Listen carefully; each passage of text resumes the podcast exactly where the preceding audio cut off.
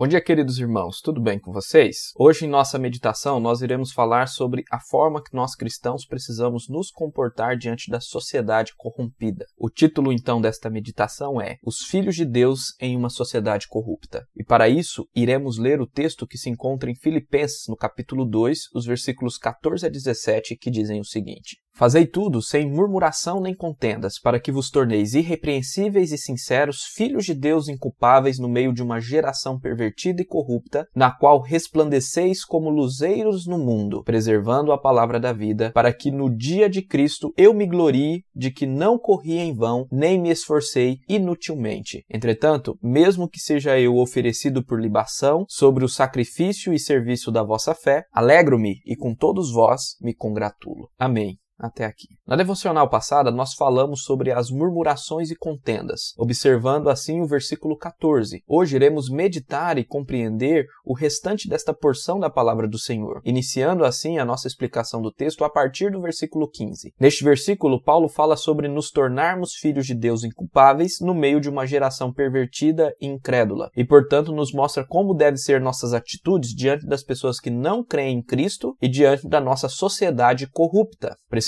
porém, compreender este texto à luz do que já falamos nos áudios anteriores, a saber que a obra da santificação, do aperfeiçoamento do cristão, é uma obra do Espírito Santo em nós, pois é Deus que realiza em nós tanto querer como realizar, como Paulo falou no versículo 13. Desta forma, diante desse agir do Espírito Santo em nossa vida, somos chamados a obedecer a Deus, progredindo em nossa salvação e lutando pela força que vem do Espírito Santo de Deus contra as murmurações e contendas, e assim nos tornamos irrepreensíveis irrepreensíveis e sinceros. Gosto muito dessas duas palavras e eu gostaria que os irmãos pensassem um pouco no significado destas palavras. A primeira, ser irrepreensível, como o próprio termo já nos mostra, é não ser passível de ser repreendido por conta de nossas atitudes. É ser livre de repreensão, livre de censura. Portanto, se fazemos algo que pode ser digno de repreensão, precisamos em Cristo abandonar esta atitude para a glória dele. O outro termo, que é traduzido aqui por sinceridade, se refere à pureza de algo. Era usado usado para referir a vinhos puros, que não foram misturados em água, e aponta aqui para um coração que se mantém longe da maldade, da malícia ou qualquer outra coisa que corrompe o coração. Paulo está falando aqui então sobre a maneira que devemos nos portar diante da nossa sociedade, diante deste mundo corrompido, diante desta geração pervertida. Ele adiciona mais uma expressão no versículo seguinte para deixar claro o modo de proceder que devemos ter diante da nossa geração. Ele usa o termo inculpáveis, que se refere ao que não pode ser censurado censurado porque é inocente. Neste contexto, o termo está sendo usado para se referir à relação da igreja com o mundo, do cristão com a sua geração, com a sua sociedade. O cristão precisa agir de forma a ser isento de culpa em sua geração corrompida, para não ser passível de ser repreendido por ela ou censurado por incrédulos. O argumento de Paulo é o seguinte: quando lutamos contra as reclamações e contendas, nos tornamos inculpáveis filhos de Deus diante deste mundo corrompido e geração pervertida, pois eles não terão nada a nos acusar, pois o nosso testemunho diante deles se tornou irrepreensível e sincero. Compreendendo assim esse texto, fica claro porque logo em seguida Paulo nos diz: no qual resplandeceis como luzeiros no mundo, preservando a palavra da vida. Neste ponto do texto, Paulo está nos dizendo que somos luzeiros, estrelas, astros, para brilhar a luz de Cristo sobre o mundo através do nosso testemunho e para preservar a palavra da vida em nosso coração. Essa parte do texto deixa claro para nós que o tema do do texto é a forma que nós nos portamos diante do mundo. E aqui Paulo resgata uma ilustração feita pelo próprio Cristo em Mateus 5, 14 a 16, quando nos diz: Vós sois a luz do mundo. Não se pode esconder a cidade edificada sobre o monte, nem se acende uma candeia para colocá-la debaixo do alqueire, mas no velador, e alumia a todos os que se encontram na casa. Assim brilhe também a vossa luz diante dos homens, para que vejam as vossas boas obras e glorifiquem o vosso Pai que está nos céus. A nossa luz não é própria, é um reflexo da luz que vem de Deus. Nós somos a imagem de Deus. E por isso, quando brilhamos no mundo, não somos nós que somos louvados, mas somente Deus é glorificado. Se o contrário está acontecendo, tem um problema na forma que estamos agindo no mundo. A glória deve ser apenas e unicamente a Deus. A nossa glória será apenas em ver as pessoas que estão sendo salvas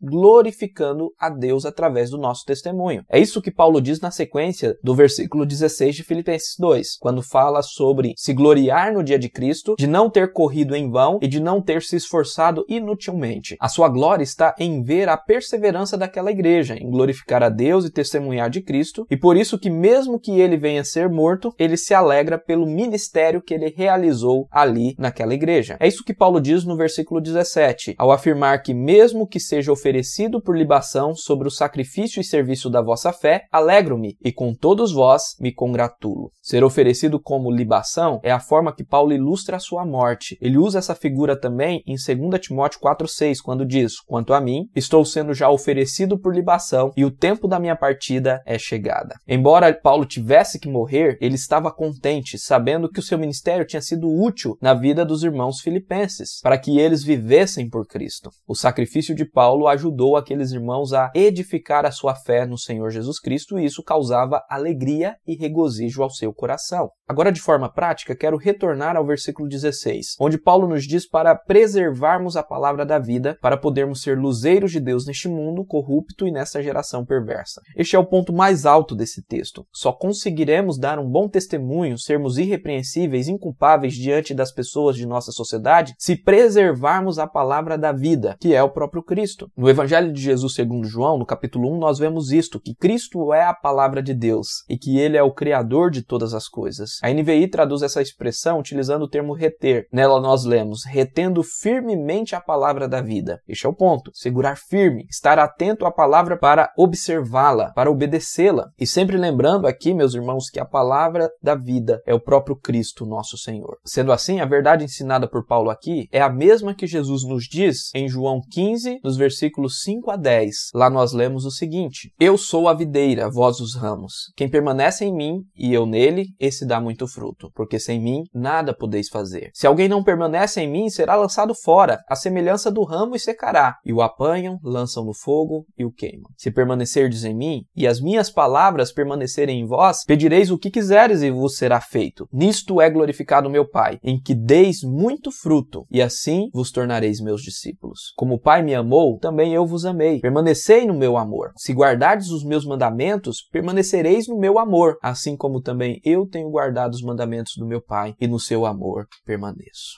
Amém. Esse texto diz que sem Cristo, sem permanecer em Cristo, nada podemos fazer. Agora, quando permanecemos em Cristo, quando permanecemos em Sua palavra, nós podemos dar muito fruto, nós podemos frutificar. Então, como podemos nos comportar de maneira irrepreensível, de maneira inculpável, diante da nossa geração corrupta e incrédula? Apenas e unicamente permanecendo em Cristo, desfrutando dele, recebendo dele a nossa vida, recebendo dele a santificação que vem através do seu Santo Espírito. Somente assim. Então, então precisamos orar, precisamos buscá-lo, precisamos ler a palavra, precisamos valorizar os momentos de comunhão, de adoração, para nos enchermos de Cristo e assim certamente, automaticamente seremos luzeiros do Senhor neste mundo nessa geração incrédula. Que assim seja na sua vida, que assim seja na vida de cada um dos meus queridos irmãos da Igreja do Senhor, em nome de Jesus. Amém.